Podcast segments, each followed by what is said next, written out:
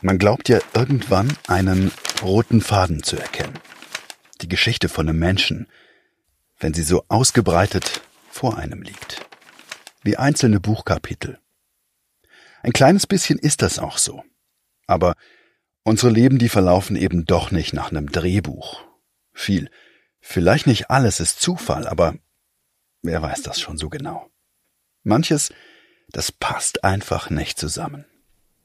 Nicht so, wie man sich's vielleicht vorstellt, wie man's gerne hätte. Ich erzähle das alles, weil ich habe in den Arolsen Archiven noch eine Zeile gefunden. In den Dokumenten meines Großvaters. In den CM1-Akten. Eine Zeile über Oma. Über Gerda. Diese zweite ja, Zeile hier, da geht's um, um sie auf jeden Fall. Ja, klar, Biedenkopf steht da. Biedenkopf. Mhm. Also hier steht Biedenkopf hier. Und das ist der ja, 29.05.47. Mhm. Ja. Und, und entnazifiziert. Und da steht entnazifiziert. Das ja, stimmt. Das genau. stimmt. Ja. Da steht das stimmt. Ja. Und zwar in einer Spruchkammer in Biedenkopf. Sie hat immer nur erzählt, dass sie in der Hitlerjugend war, dass sie Ferieneinführerin war. Aber sie ist dann mit 14 Jahren nach Frankfurt von Biedenkopf, hat ihre Ausbildung zur Säuglingskrankenschwester gemacht. Mit 14? Mit 14. Also 1941. Nach, nach, nach der, ähm, damals hieß es Volksschule. Davor gab es noch, da war sie in, in Holland oder in mhm. Niederlanden, mhm. in so einer Landverschickung für ein paar Monate. Und direkt im Anschluss ist sie dann äh, nach Frankfurt. Wo sie Opa kennenlernt. Taju. Nur ein paar Jahre später. Um die Geschichte meines Großvaters zu erzählen, muss ich also auch über Oma sprechen. Mir war das lange nicht klar, aber dafür muss ich in eine ganz andere Richtung. Und erstmal wieder zurück ins Jahr 1950. Was ist mit demjenigen passiert? Wo sind meine Wurzeln? Wo kommen eigentlich meine Großeltern her? Selbst das wissen viele Leute gar nicht heutzutage. Der war sein Leben lang heimatloser Ausländer. Immer. In Deutschland. Also in Deutschland war er heimatloser Ausländer. Das waren schwarze Anzüge, schwarze Hosen, schwarze Jacken und auf dem Rücken war das DP äh, drauf gedruckt. Aber er hat da nichts erzählt. Das sind diese besagten Archivkisten, die gibt es in verschiedenen Größen. Ah, so genau, da wollte ich hin. Das ist die Geschichte meines Großvaters, Tadeusz Sirotkin. 1919 ist er in Polen zur Welt gekommen. Den Krieg hat er unversehrt überlebt. Er wurde heimatloser Ausländer. Sein Heimatland Polen, das hatte er nie wieder gesehen. Und trotzdem ist er hier geblieben, hat sich ein neues Leben aufgebaut. In einer Heimat, die heute meine ist. Wir nannten ihn Tachu.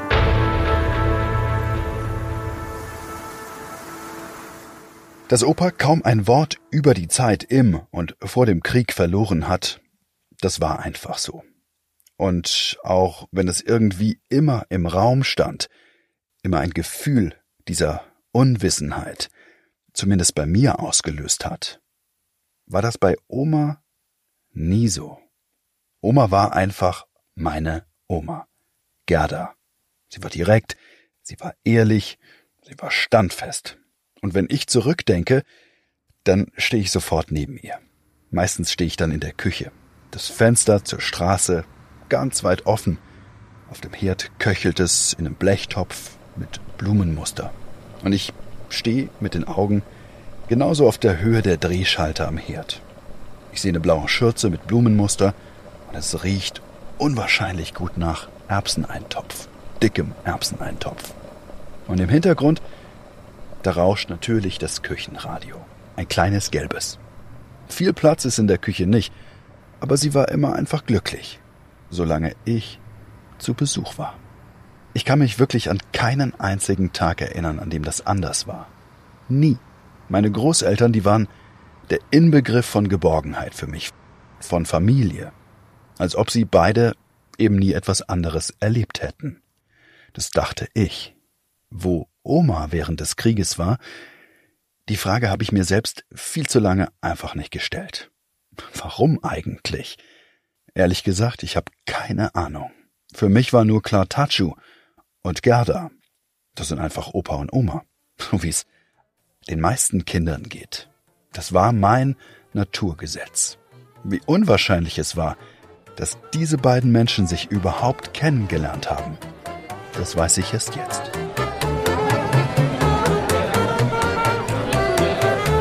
Das ist Frankfurt. 1950. Beim Fasching in irgendeinem Offiziersclub. Weil der Opa war ja ein sehr, sehr guter Tänzer. Da er ja auch ähm, mehrere Instrumente gespielt hat. Trompete, Klarinette. Meine Mutter Silvana. Daran erinnert sie sich noch. Auch wenn sie ziemlich klein war, als sie die Geschichte gehört hat. Und ich habe beide gerade erst entdeckt. Auf einem Foto in Omas altem Album. Ein bisschen unscharf, aber doch deutlich genug, um das Ganze einzuordnen. Oma in einem gepunkteten Kleid, der Rock knapp über den Knien und Opa mit dem Rücken zur Kamera. Von der Decke hängen so kleine Wimpel und der Raum ist voller tanzender Paare. Die Frauen, so wie das einfach war in der Zeit, tragen alle diese Kleider, schwingen sie, die Haare lockig, schulterlang und die Männer in Hemd und Hose. Ein paar tragen außerdem noch ein Jackett mit Militärabzeichen auf der Schulter. Wie sie da hingekommen sind, ob sie einen Freundeskreis hatten, der sie mitgenommen hat. Ach, das weiß ich nicht. Aber sie sind viel tanzen gegangen. Immer wieder diese, diese ähm, Jazzmusik, die dann ja in den 40ern rauskam, auf die man sehr gut tanzen konnte. Und da, denke ich, haben sie sich kennengelernt.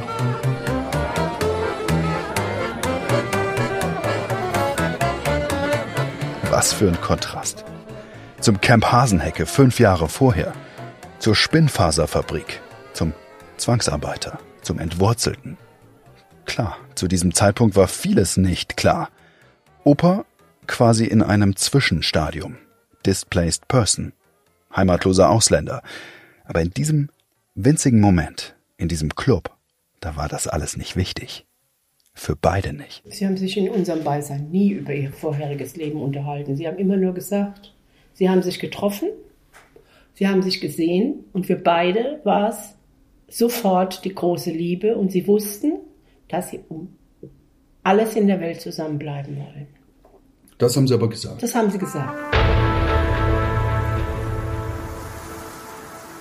Tachu ein Civilian Guard bei den US-Amerikanern. Er pflegt, putzt, kümmert sich in dieser Zeit um Waffen und Munition.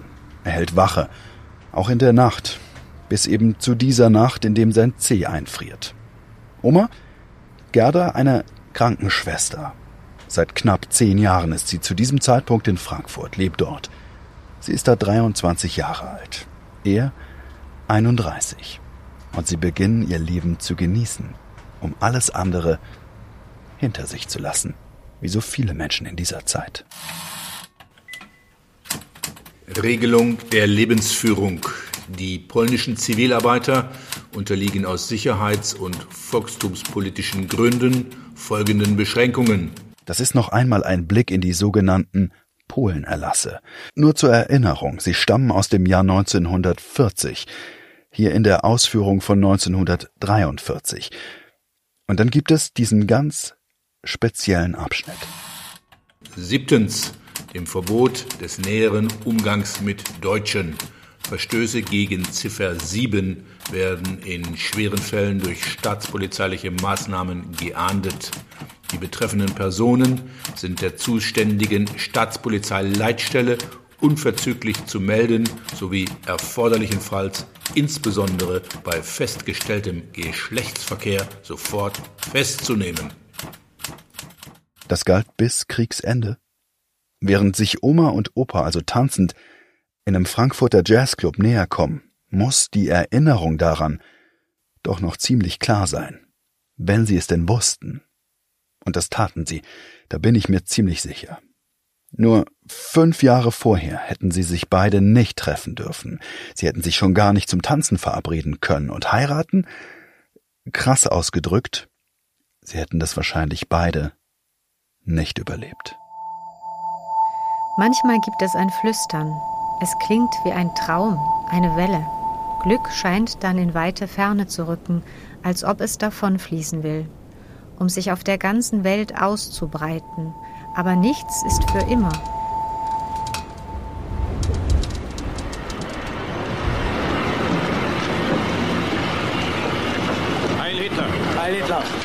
Und genau das ist der traurige Stoff für einen Film, den es gibt. Im Jahr 1983 verfilmt André Weider Rolf Hochhuths Buch Eine Liebe in Deutschland. Das Buch erscheint schon 1978. In dem Buch lernen sich 1941 eine deutsche und ein polnischer Zwangsarbeiter kennen. Sie lieben sich. Und sie werden verraten. Er wird verhaftet und er wird erhängt. Sie ins KZ gebracht. Bekannt wird das Buch aber nicht deshalb wegen dieser Geschichte, sondern weil es die Filbinger Affäre ausgelöst hat. Das ist mittlerweile etwas in Vergessenheit geraten. Aber das ist in dem Zusammenhang ganz interessant. Dabei stand der ehemalige Ministerpräsident von Baden-Württemberg im Fokus, Hans Filbinger. In dem Buch geht es um Todesurteile, und Hochhuth hatte Filbinger einen Zitat furchtbaren Juristen genannt, weil er in der NS-Diktatur als Marinerichter an Todesurteilen beteiligt war. Und zwar noch bis Kriegsende, als längst klar war, Deutschland hatte den Krieg verloren, längst verloren. Im Kern ging es darum, dass Filbinger Matrosen in vier Fällen zum Tod verurteilt hat. Im bekanntesten Fall wegen Fahnenflucht. Am Ende kostet das Filbinger das Amt, nicht wegen dieser Urteile, sondern weil er seine wie auch immer geartete Schuld in diesem Zusammenhang nicht ansatzweise eingesteht. Zuletzt ist das in einem ZDF-Beitrag zu hören. Man hatte mir ja immer vorgeworfen, ich wäre nicht bereit, Schuld einzugestehen. Ja, äh, es gibt keine Schuld einzugestehen. Das alles hatte Ende der 70er aus mindestens zwei Gründen so einen Staub aufgewirbelt. Erstens sind Archivarinnen tief in die Materie eingetaucht. Und sie haben vermeintlich Unbekanntes aus dieser Zeit, aus der Zeit der Nazis, zutage gefördert. Die Schuld vieler wird sichtbarer. Was zweitens vor gut 40 Jahren überhaupt noch nicht aufgearbeitet war. Ganz im Gegenteil. Die Verbrechen der Nazis und vor allem die vielen unsichtbaren Opfer, die kamen erst ganz, ganz langsam und furchtbar zäh ans Licht. Und Täter und Mitläufer wurden endlich benannt, was bis heute nachwirkt.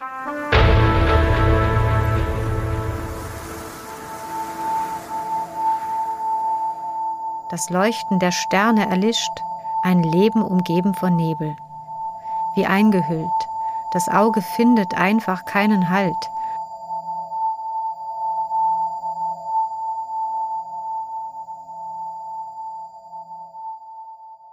Mich hat diese Geschichte eine Liebe in Deutschland wegen der Nähe zu Tatschu und Gerda gepackt.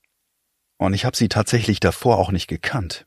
Ich kannte die Filbinger Affäre, aber dieses Buch nie gehört. Und auch wenn sich die Geschichte unter anderen Vorzeichen abspielt, sie zeigt aber ganz deutlich, welche Schicksale Aufmerksamkeit erzeugen. Denn die eigentlichen Protagonisten des Buches, sie sind es nicht gewesen, diese Geschichte kennt heute kaum jemand mehr. Und trotzdem, sie hat so viele Parallelen zu der von Oma und Opa. Zum Glück für beide im Positiven. Hätten sie sich früher geliebt, sie hätten sich unter komplett anderen Vorzeichen kennengelernt, oder sie hätten sich wahrscheinlich nie kennengelernt. Und ich hätte diese Geschichte nie erzählt.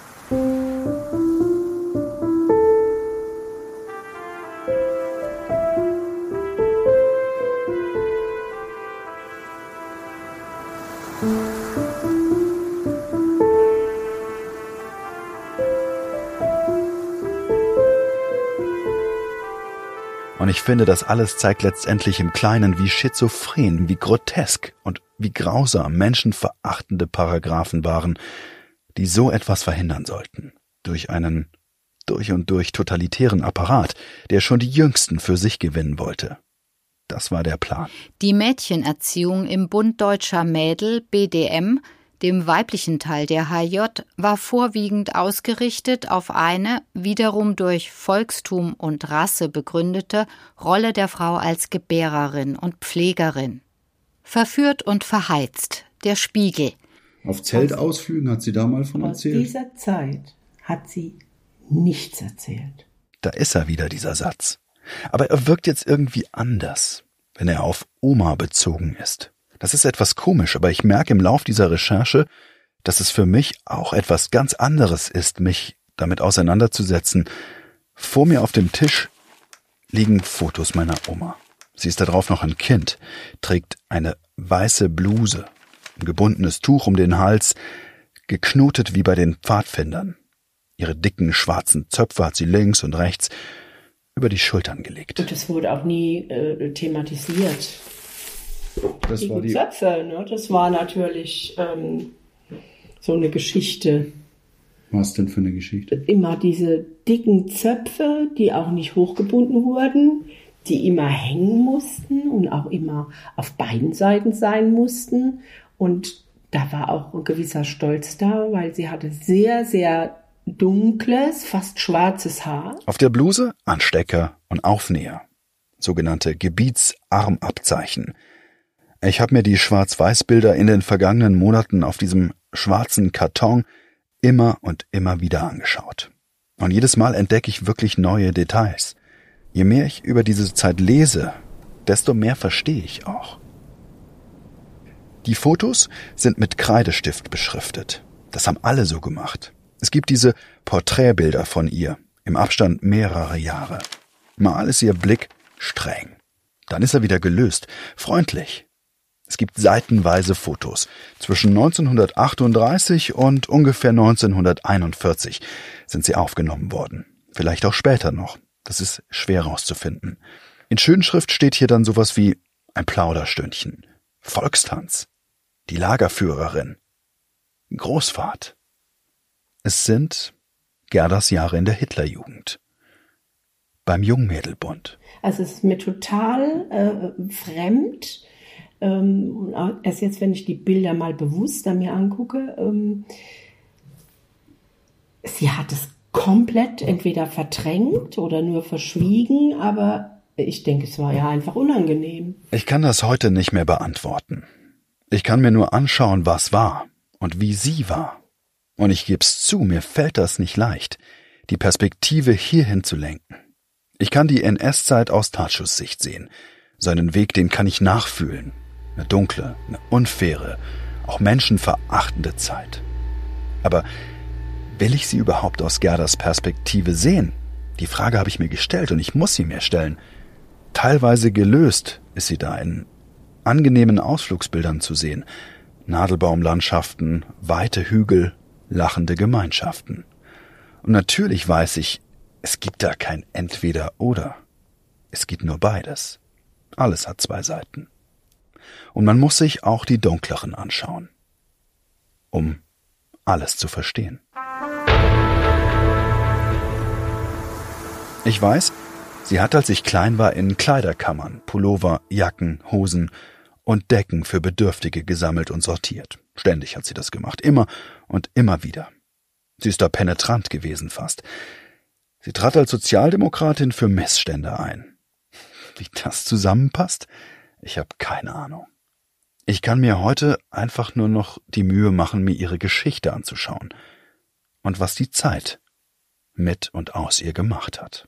Paragraph 1. Die gesamte deutsche Jugend innerhalb des Reichsgebietes ist in der Hitlerjugend zusammengefasst. Das ist der erste Paragraph aus dem Gesetz über die Hitlerjugend.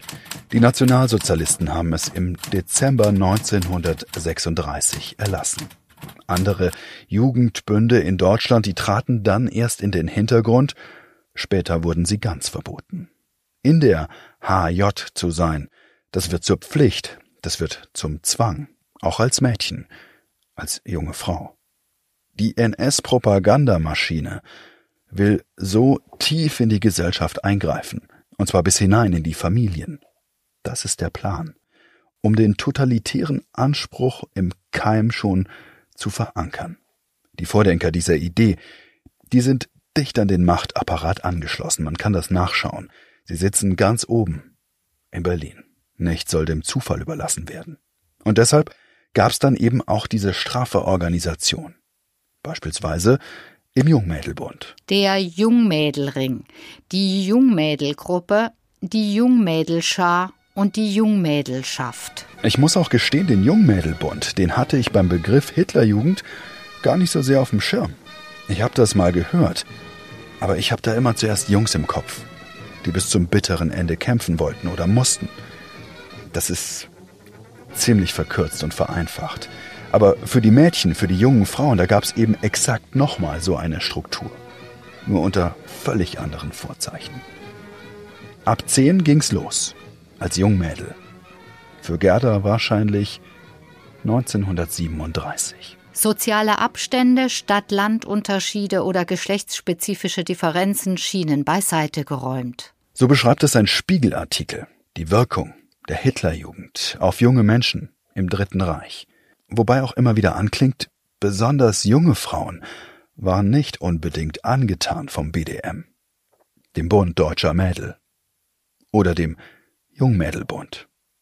Deshalb auch der Zwang ab 1936. Dazu kam dann, dass alle anderen Jugendverbände verboten worden sind. Das perfide allerdings, die Masse, sie reist auch hier mit, hat blind gemacht oder Sinne und Wahrnehmungen getrübt.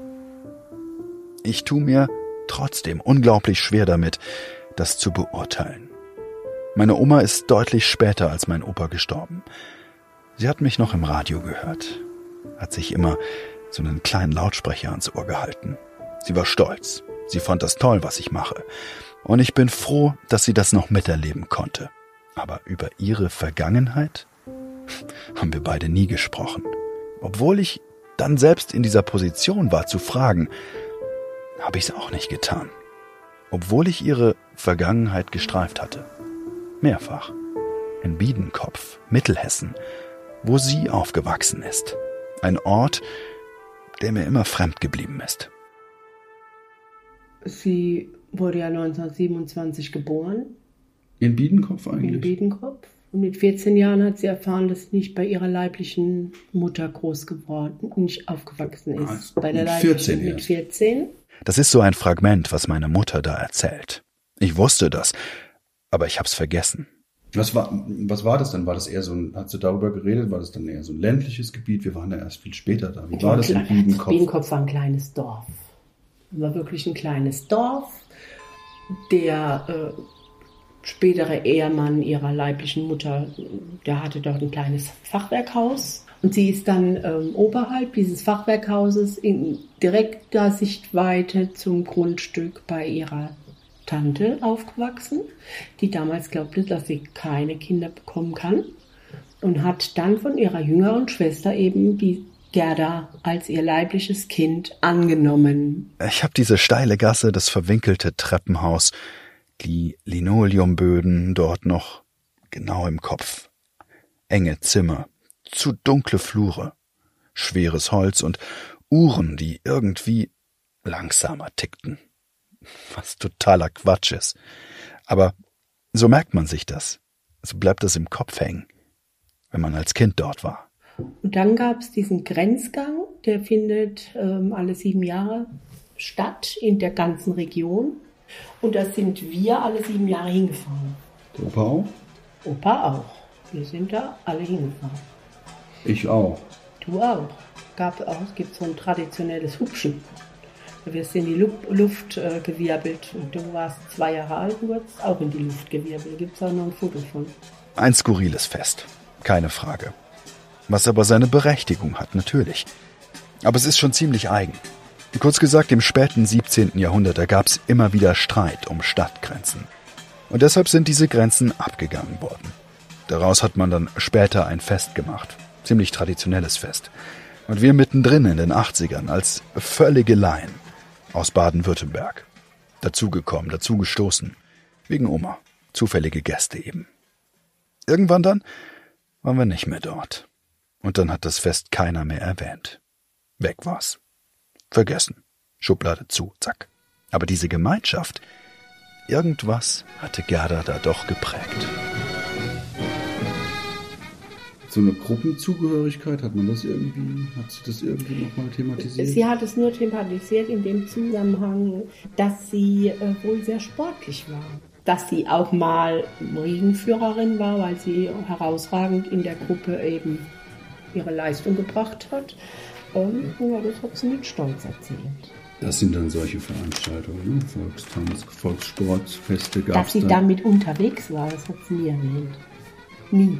Ähnliche Geschichte auch, ne? Auch nie drüber gesprochen. Nö, nie drüber gesprochen. Ich denke, dass da dann nach der Erkenntnis, wie das damals eigentlich zusammenhing, dann war ihr das alles ähm, zuwider und unangenehm und das hat sie nie thematisiert. Each group have their own schedule worked out in minute details and supervised by their respective leader. Hiking, camping, meetings, sport, etc. Das ist ein Auszug aus den Studies of Migration and Settlement im Auftrag der US-Regierung in den 1940ern zusammengetragen. Confidential, geheim, steht auf den Dokumenten. 50 Exemplare auf verschiedene Lebensbereiche bezogen. Zum Beispiel auf die Organisation der Jugendgruppen, die Rolle der Frau im Dritten Reich, mehr als 100 Seiten Ideologie, Training, Organisation, fein auseinandergenommen und analysiert. Dokumente aus dem Sommer 1944. Ich finde sie in den UN-Archiven in New York. The Hitler Youth is responsible for the political indoctrination of the girls. The smallest unit is the Mädelschaft, a group of 15 girls, either comprising the girls over 14 or the girls under 14, the latter called the Jungmädelschaft. Mit der Oma unterwegs ist. Auf der Kaiser Wilhelm, einem Schiff. Im Hochsauerland, auf der Weser, am Hermannsdenkmal.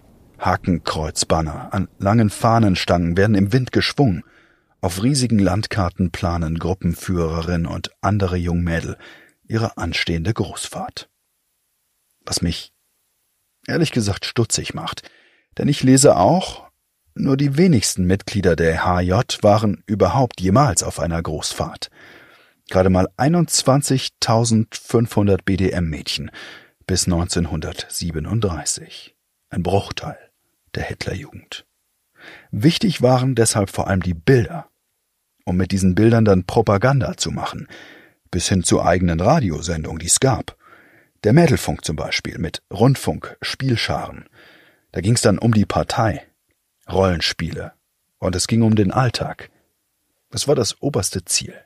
Das ist in diesen Sendungen vorgelebt worden, um junge Mädchen zu prägen. To be physically healthy and strong and to become the mothers of the future Nazi generation. Die Mütter künftiger Nazi-Generation. Boys we raise as political soldiers, and girls as the comrades of these political soldiers. We teach them to be wives and mothers, and to breed the next generation. That's all. Oma war nur ein winziger Teil dieser Gruppe. Wie viele, wie Millionen anderer Mädchen und Frauen, die gleichgeschaltet werden sollten. Das liest sich heute für mich wie die Anleitung zur Willenlosigkeit, was nicht wirklich geklappt hat. Die Bandbreite, das lässt sich mittlerweile ziemlich gut nachvollziehen, reicht zwar von BDM-Gruppen, die Konzentrationslager besucht haben. Sie führt auf der anderen Seite aber bis hin zu Menschen, die aus verschiedensten Gründen von diesem Apparat nicht gepackt worden sind, sich gewehrt haben, in ganz verschiedener Art und Weise, sich eben trotz großer Schwierigkeiten irgendwie versteckt haben oder sie hatten kaum Berührungspunkte. Auch das gab's dennoch, die Nische. Gerda hatte zumindest einen Berührungspunkt, der ihr künftiges Leben entscheidend verändern sollte. Ihre Zeit als Säuglingsschwester.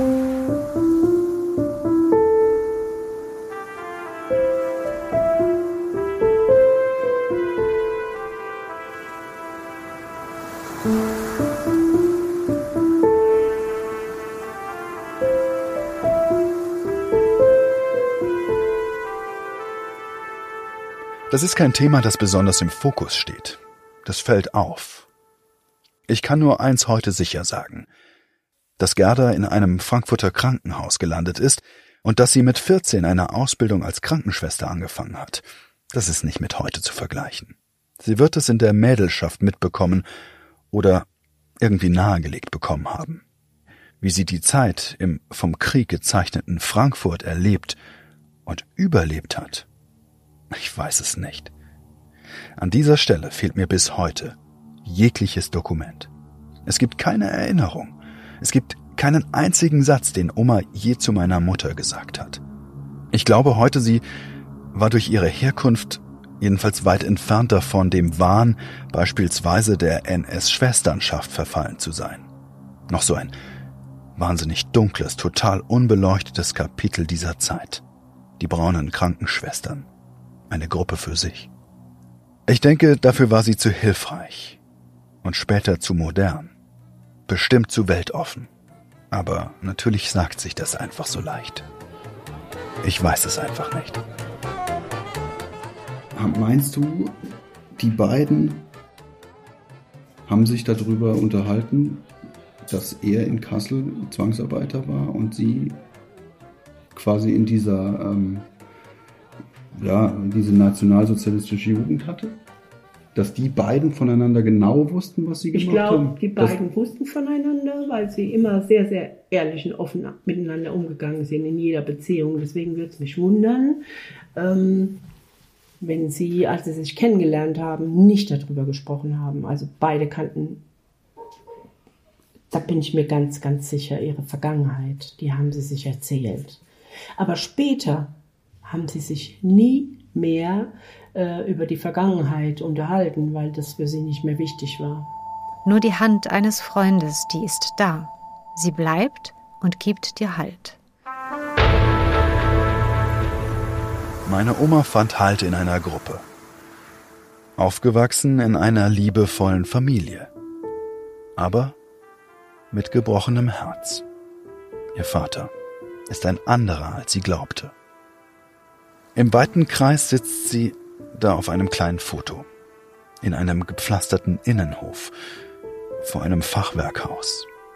Sie muss auf diesem Foto ganz frisch beim Jungmädelbund sein.